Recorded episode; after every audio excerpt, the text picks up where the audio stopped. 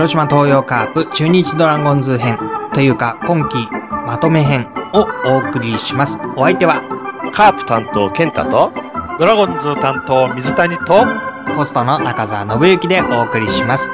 この番組は2016年のプロ野球を牧師さんと一緒に楽しもうを合言葉に、えー各球団担当の牧師さんたちによる熱のこもったトークをお楽しみいただいてきました。では、健太さん、水谷さんよろしくお願いします。はい、よろしくお願いします。す。ということで、えー今シーズンが終わって、もう日が随分経ったんですけれども、うん。いつまで経ってもこの2016年のシリーズが終わらないので、今日はまとめ会にします。はい。えー本来であればですね、出演してくださっていた牧師さんたちみんなに集まってもらって、えーやろうかと思っていたんですけれども、あの、牧師さんって忙しいんですよね、結構ね。そう言われると出てるね、私たちは何 え、違うんです。今からフォローをしようとしたんだ。あの、基本的に大躍進をした、あの、まず、カープのケンタさんにスケジュールを取り付けて、それでですね、えーそこに会う方をと言って、えー皆さんに声かけたんですが、残念ながら、えー水谷さんを除いては会わなかったと。はいいうことで。まあそうするとね、えー水谷さんがどうなるんだっていう話なんですけど。いはい。や、違うんです。水谷さんはこの前ですね、あの、うんドラゴンズのまとめ会をした後、あの、総集編やろうと思うのでって言ったら、そしたら何が何でもスケジュールに都合つけて出ますって言ってくださったんですよね。はい、そうです。だから何が何でも都合つけて来てくださったと。あの、いろんなとこ、いろんな用事キャンセルはいしないできました。最優先。まあそんなことでですね、えー今日は、まあ、ドラゴンズのね、えー振り返りっていうのはまあこの前しましたので、水谷さんなんか言い残したことあります？まあ、ドラゴンズについてはないので、セリーグ全体とかね、あの日本シリーズカープとか、カープとか日本シリーズ、あと、まあ、日本ハムも含めてね、あの、全、ね、あの、セリーグ最下位球団の立場から全体を、あのーお話ししたいと。ね、よく見えるところにいますからね。よく見える、客観的によく見える。うん。はい。まあ、カープがね、えー今年、えー25年ぶりのセリーグ優勝。そうですねそして、日本シリーズ進出。その日本シリーズでは、あ日ハムと激闘を繰り広げてとうんいうことでしたけれども、うん。いかがでしたか、健太さん？そうですね。まあ、率直に言って悔しいは悔しいですね。やっぱり最初2連勝スタートだったからね。これはもう32年ぶり 優勝来るかなっていうふうに思いましたけど、まさかの4連敗でしたよね。うん。やっぱりこう最後、あの満塁ホームランがね、出たところでもうジエンドになっちゃいましたけど、あの第6戦、うん広島戻ればなんとかなるかなと思ったけど、やっぱ北海道での負け方っていうかね、やっぱあそこの日ハムの取り方、さっき始まる前に話してた大谷のサヨナラから始まってね、西川のまさかのホームランとかね、あのーレアードの活躍だったりとか、まあそういう日ハムの勢いを止められなかったなっていうのはありますね。うん。まあやっぱり日ハム強かったですよね。ものすごい嫌な打線だね。改めて対決して。あの、中島とかね、もう何球投げさせんだよ、みたいな感じで。ああいうやらしい野球はもう、僕も大好きですね。やっぱり、あああいう野球ができるチームっていうのは本当にいいチームだなって、敵ながらあっぱれっていうふうに思いましたね。うん。ね、敵に回すと厄介だよね。あ厄介ですね。僕、キャッチャー出身なんで、ほう。ああいうもう打線っていうのは多分、あの、ものすごい疲れると思うんですよ、バッテリーも。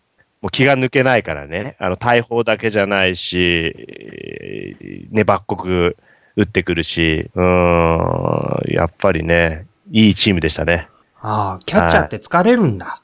あ疲れますよ。やっぱりずっと考えなきゃいけないからね。ピッチャーも多分、球数以上に疲れたんだと思うんだよね。うん。ジョンソンが中4日で出て負けちゃったよね、確かね。えー何戦だったっけ？えーっと、第、これは5戦目？5戦目かな？あの、そうそうそう、26日。で、結局、ジャクソンが打たれちゃって、6回まで点取ってなかったけど、うんこう変わったんだよね。うん。であの時、彼が自分から降板申し出たっての、ち新聞に出てたけど、まあ中4日っていうのもあったと思うけど、予想以上に疲れたんだと思うんだ。100球ぐらいしか投げてなかったけどね。うん。体力的にも精神的にも参ったんじゃないかな。ああ。うん。そういうもんなんだね。そうね、そういうやっぱり攻撃を日ハムはしてたように思いますね。うん。うん。うん。それはシーズンの途中では、カープも結構お得意でやってきたようなことだったんでしょ？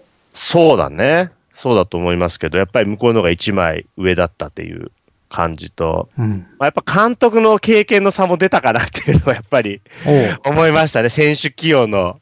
やっぱり尾形監督と栗山監督の、やっぱりこう、日本シリーズ、一回栗山監督経験してますもんね。うん。それでダメだったんでうん。すよね。取れなかったんですね、前回ね。で、その時のやっぱり経験値だったりとか、あ短期決戦のやっぱり戦い方っていうのを今回、すごく意識してね、うん。やってたかなって。うんまあよく言われてるけど、やっぱカープはシーズン中の戦いをするっていうのにすごくこだわった。うん。うん。ああの、投手リレーも含めて、シーズン通りにカープのように戦うっていうふうに、うん。尾形監督も言ってたけど、やっぱそれだけじゃ短期決戦乗り越えられなかったんだなっていうのが、うん。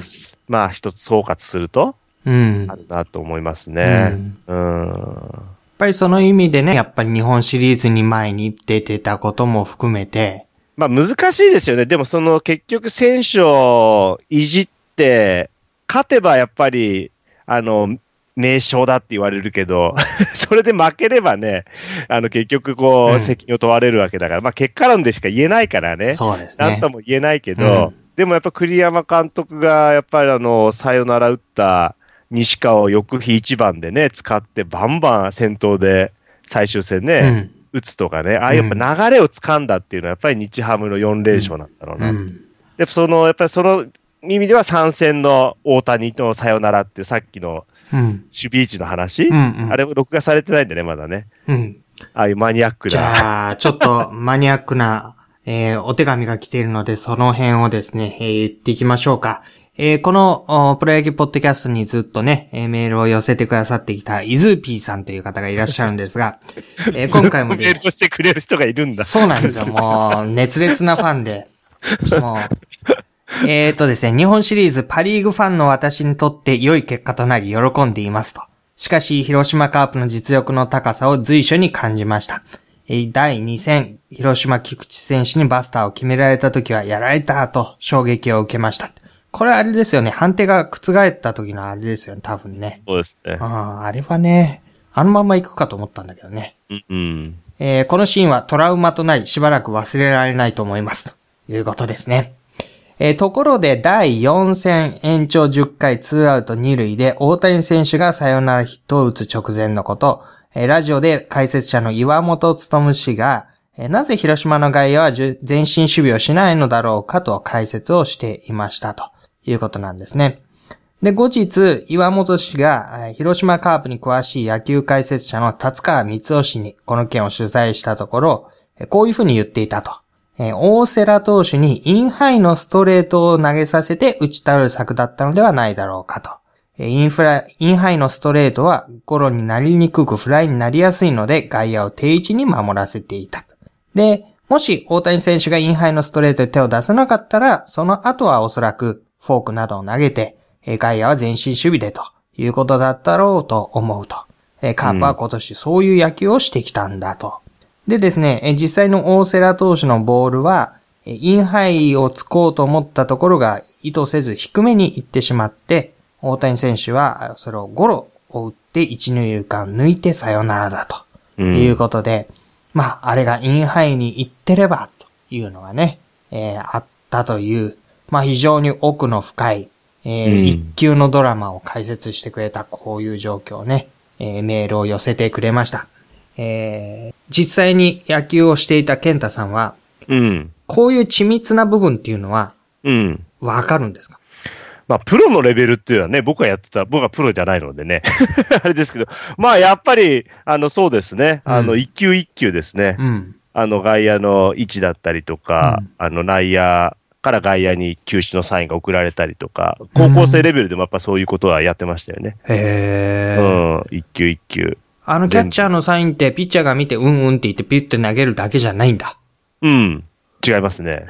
えー、それによっうんて、全部そういうキャッチャーから、あの、守備位置だったりとかね、そういうのも意識するし、まあ、あとは野手が意識するだけです。一歩目はどっちに来る確率が高いかなとかね。なるほど。うん、コースだったりとか、球種でね、うんやっぱりこう、意識化されてるので、サインが後ろに出てたりとか、うん。守備位置のか意識だったりとか、うん。そういうものはもう一球一球、ケースバイケースで変わるんですよ。うん。うん。それがプロだともっと高度なレベルいや、で、だと思います。ものすごい高度なレベルで。うんあると思いますね。ただ、だからその外野の守備位置っていうのは、僕ちょっとその日外にいたんでね、あのー出先のなんかテレビで見てたんで、はいはいじっくりは見れてないんだけど、うん。まあセオリーから言ったらやっぱり前ですよね。でしょうね。もうそれはホームで刺すっていう。そうね。うんしかもね、あの、西川でしょ、ランナーがね、うん確か。足速かったし、ううんん。まあ見事に抜かれて、全然もうタイミングとしては間に合わない感じでホームやられてたから、うん。まあちょっとやっぱり疑問に思ったところですよね。はうんい。真相はわかんないけど。もちろんね。うん。うーん、そうですか。えーと、こういう高度な戦いを水谷さんはどういうふうにご覧になっていたんでしょうか？うん、そのコードっていうのがね、めちゃくちゃ心傷ついてね。ああ、もうね、もうなんかね、ううち我が軍の野球がもう子供レベルね。あのーグランパスじゃなくてよかったサッカーじゃなくて。そうね。あの、二部リーグとかがないっていう。違うリーグ生かされそうなレベルのね、野球やってる気がして。昔は立場逆だったんだけどね。そうですねめち。ゃくちゃ大人の意識の高いね、緻密な野球をしてたんだけど、なんかね、うーん、もうね、ちょっと、あの、すごいね、あの、えー、なんと僕の感想ではね、ここ10年で、最も見応えのあった6戦しかなかったけどね。うんで。もね、一番ここ10年見応えのある日本シリーズううんんだったと僕は思います。お世辞ではなくね。うん。うん、なんか、つなんか、速い球投げて、ホームラン打ってみたいなね。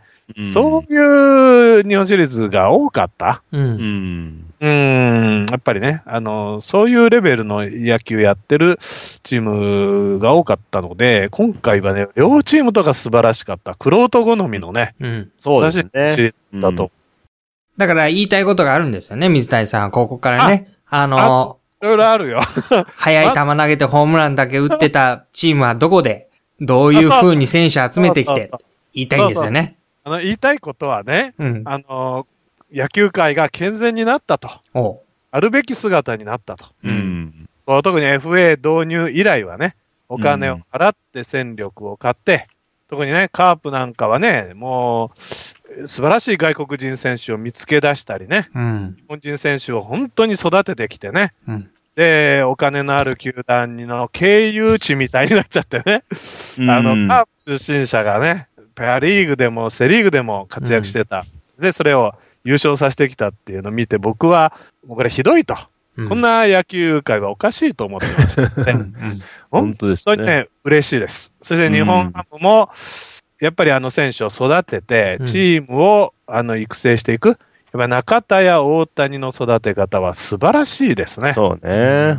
あのー広島はやっぱり練習の厳しさで育てね。日本ハムは本当に緻密な、あの計算をしながらね、かなりやってると聞いていますので、うんうんこういうチームがね、やっぱり力をつけて、ちょっとね、お金で戦力を買ってね、全然投げない投手に4億円使うとかね、そういうチームね。ってね、いると。これはね、あのー素晴らしい。ねこれぞ野球。うん。うん。これ、この前なんかネットで見た記事で、2016年のその、最もコスパのいい球団、あ あの、一生あたりのコスパのいい球団っていうのは、あの、どこだと思います？一生あたりでしょ？一生あたり、年間な、優勝したかじゃなくて、一勝して、その一勝あたりの選手のコスパが一番いい球団。い。や、弱かったから、カープじゃなくてベイスターズじゃない？あ、素晴らしい先生。トップはね、69勝でクライマックス行ったで DNA ですよ。そうですね。はい、うんそうですよね。ねはい、あの、ぼ話題を振っていただいてありがとうございます。えスーミンさんからね、えうん今日本当は出たかったんだけど、というあ、ことで。その、そこに絡んでんの、はいはいはい。あの、メッセージをいただいてますので。いなくても存在感示してんだ。そうそうそう。えーちょっとお便り読みますね。えー2016年はベイスターズにとって記念すべき年になりました。球団初のクライマックスシリーズ進出。しかも、ファーストステージジャイアンツを破って、ファイナルステージ進出。さすがに日本シリーズ進出はなりませんでしたが、許されないでしょ。そう、そうね。それはね、まだ未だにこんなこと言ってるんですけど、今後に向けて大いに希望を持てる一年でした。カープに負けないくらい若手が育っています。来年はぜひペナントレース1位通過をして、ホームでクライマックスを迎えたいです。えー横浜 DNA 牧師会というのが誕生したんだそうですよ。ええー今後ともキリスト教会とベイスターズを応援してくださいというですね。えーもう非常に熱心なね、ベイスターズファンであり、また牧会者としても頑張ってる、えースーミンさんがですね、えーメッセージを寄せてくれました。うん。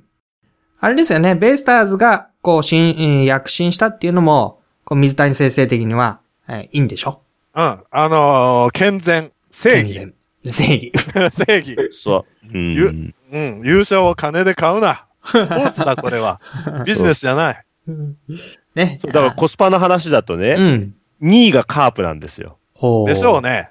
で、若い3位が日ハムなんですよ。ああ、そうなえ、んだ。日ハム意外ですね。そうなんです。もうちょっと高いまあ、あの外国人選手除いての金額だから正確ではないと思うんだけど、ねだけど、みんな、あの、低いところが今回、クライマックス日本シリーズを盛り上げたって、非常に、だから水谷先生の言う正義ですよね、これは。正義。義の問題ですスポーツ本来の、神学的な問いがここにあるそうそう、スポーツ倫理です、これ。キリスト教スポーツ倫理的に正しい。というような聖書的な プロ野球になってるっていう。あの、富の配分とか戦力の分配のね、公平性とかね、うんそういうことを考えちゃうね、やっぱり牧師はね。そうですね。それって負け惜しみじゃなくて？そ、そ、そこ傷つくわ。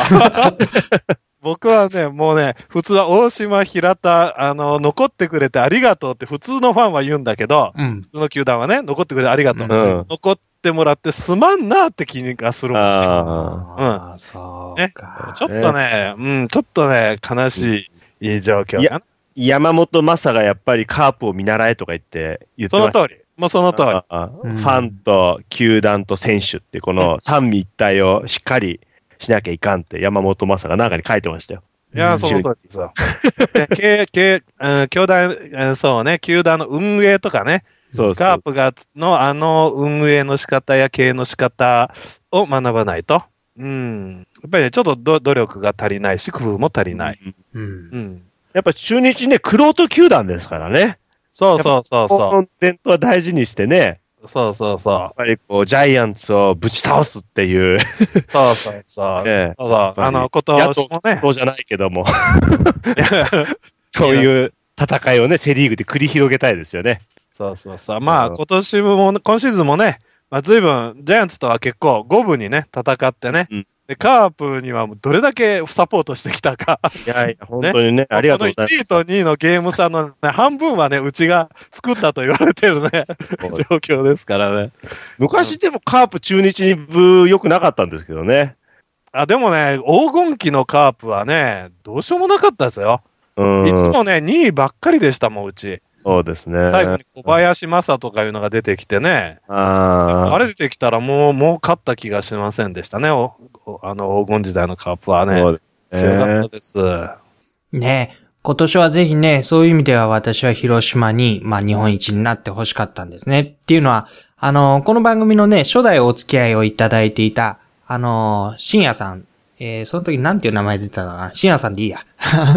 がですね、えっ、と、今年は実はですね、えー、街道を建てて、新しい街道が、あの、今度の日曜日かなんか、あの、お披露目の剣道式になるんですけど、えーえーあとですね、えっ、と、第一試合、女の子、誕生して、うんもうね、めでたいめでたい年だったんですよ。うん。だったので、まあ最後ね、日本一のおまけをつけて、うん。えーまあ記念すべき年にしてあげたいなと思ってたんですが、残念。まあね、残念だったんですけど、まあお楽しみはこれからにまた取っておこうかと。そうですね。そうですね。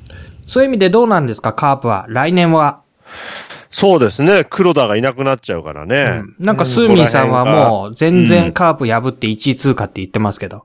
まあね、あのー言うのは自由ですからね。そんなに簡単に言ってもらっちゃ困りますけど。余裕ですね、これね。まあでもカープもね、しばらくちょっとこう、黄金期が来るんじゃないかなっていう予感はありますよね。うん。投手陣がやっぱだいぶ育ってきてるし、うんあの、大瀬良がこれでまた先発回ってくるぐらい力が出てくればあれだし、野手もね、あの、なかなかパッとしない堂林をはじめ、え野間とかね、若い選手が競争してるから、いい感じでこうサイクルになっていくんじゃないかなって思いますね。やっぱりそういう部分では、あの、育成してるやっぱり強みだと思いますね。うんあの、うん二重三重に選手がちゃんといるっていう、んあの、そこの強さはあるので、だから、お A クラスは硬い戦いはできるうん土台ができたんじゃないかなっていうふうに。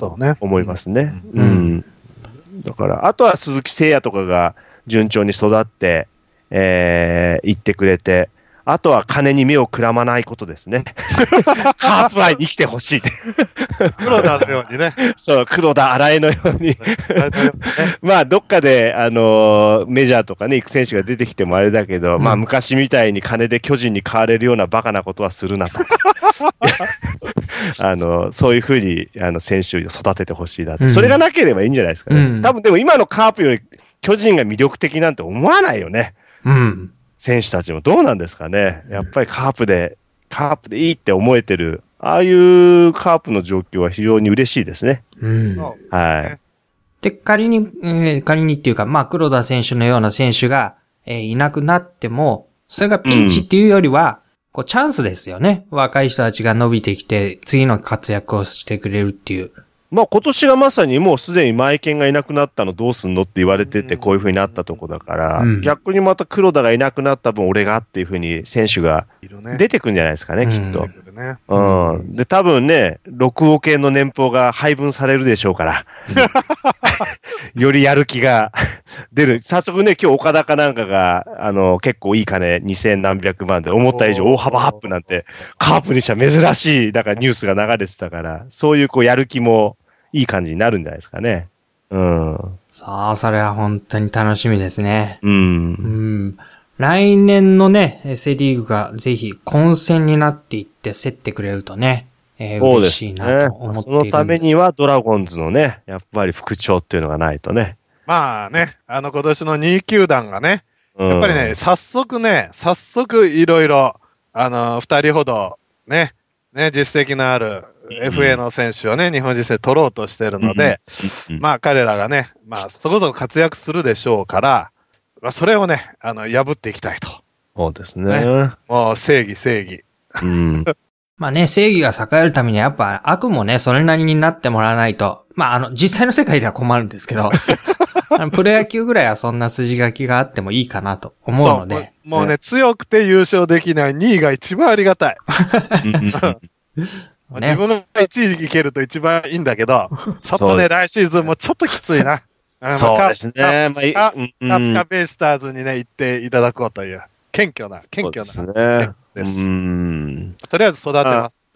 頑張ってほしいですね。あ、そうそう、カープはドラフトはどんなだったんですか？ああ、あの、慶応の加藤くん？うんうん。1位でね、あの、もうけあの契約できたという。まあ、僕詳しくは知らないですけど、でもいい、いいピッチャーだって言われてましたからね。うん、あのー楽しみにはしてますけど。そうですね。だから、はこのレベルの選手がボコボコ入ってきて育ってくるっていうのはやっぱ強みだよね。うん、そうですね。そうですか。わかりました。えーっとですね。そうしたら、まあ、あーケンタさんにはね、終盤のお付き合いになってい、えーしてもらったんですけれども、水谷さんは1年通して、ということで、まあはいどうでしたか？こういうポッドキャストをね、一緒にやりながらあシリーズを見るっていう経験は、と言って、一応番組を持ち上げてもらって終わろうと思ってるので、あの、よろしくいいコメントお願いします。いやー、楽しかったですね。やっぱり、あのーこうね、一緒にね、あの、牧師というね、同労者で、そして違うチームなんだけど、お互いプロ野球が大好きでね、話し合いしたいて、ね、自分も楽しかったし、うん。あのー他の人にもね、あのーなんていうかな、硬い話でないんで、こんなんしてますよって紹介できたし、あの、とても有意義だったと思いますね。はい。ありがとうございます。健太さんどうですか？あ、あのーお誘いいただいてありがとうございました。あのー図らずも優勝した年にね、出れたんで、こんなに楽しいことは そりゃそうだよねなかった。ですね。だから水谷選手は楽しいと言いながら腹の中ではね、熟したる思いが終わりになるだろうと想像しますけど、私は多分水谷先生よりも何倍も楽しかったですね。あの、またチャンスがあれば、あの、出させていただきたいと思いますけど、まあ、番組通して、あの、こうやって水谷先生とも、ノブさんとも出会えたんで、そう初くめてね、出会えて。楽しかったし、スーミンさんとも久しぶりに再会したし、あの、友人の、スワローズ担当のカネゴンさんもね、うん、あの、一緒にできたりとか、野球神様以外のつながりでもこうやってエンジョイできたのは、とても嬉しかったですね。ありがとうございました。はい、ありがとうございます。まあ、機会許されれば、来年もですね、えーぜひ、えー続けたいと思っているんですが、そうですえーそろそろスポンサー、スポンサーを募ってね。そう。えー、もし出たい人という人がね、えーたくさんいらっしゃれば、一チーム、あ二人三人制でえーやっていきますし、えー辞めたいという人がいれば、友達の教会に来てる信徒の方のおやすさんが宝塚の単立の牧師らしいんだけど、あの、熱烈なジャイアンツファンらしいですよ。大丈夫ですかね？あの、ジャイアンツファン入れて喧嘩にならないかね？ええ、あのーその危険性もあるって言ってましたけど。宝塚じゃな。そうですか。あの、はい出たいという人がいればね、えー増やしていきますし、えーもう出たくないという人がいれば静かに減らしていきますし、えーそんなことでね、えーいつの日か12球団みんな揃ってのシリーズになればなというふうにも思っています。えーお付き合いいただいて私も本当に楽しくね、えー、だいたい終盤になるとプロ野球って飽きてきてね、えー夏から、そうだね、その頃になるともう、まあ大体こんなんでしょうって思ったりして、で、大体日本シリーズで戻ってくるみたいなことが多かったんですけど、あ一シーズン通して見れたのでね、本当に楽しかったです。えー、お付き合いいただいてありがとうございました。はい、ありがとうございましたありがとう。ございましえた。ー牧師先生方にもありがたかったですし、えー聞いていただいているリスナーの方々もね、えーお手紙をいただいている方もいらっしゃいました。本当にありがとうございます。えーそんなこんなでね、えー今日のあポッドキャスト締めくくっていきたいと思います。えー2010年、えー16年11月10日、えープロ野球ポッドキャストお届けしました。お相手はえーカープ担当、ケンタと、ドラゴンズ担当、水谷と、番組のホスト、中澤信之でお送りしました。えーこの番組のご感想、応援メッセージ、本当にありがとうございました。えーまた来年やるかもしれませんし、やらないかもしれませんが、えー要望が多ければ、ぜひとも続けたいと思います。僕先生たちの要望が多くても続けたいと思います。えーでは、プロ野球ポッドキャスト、また次回をぜひお楽しみに。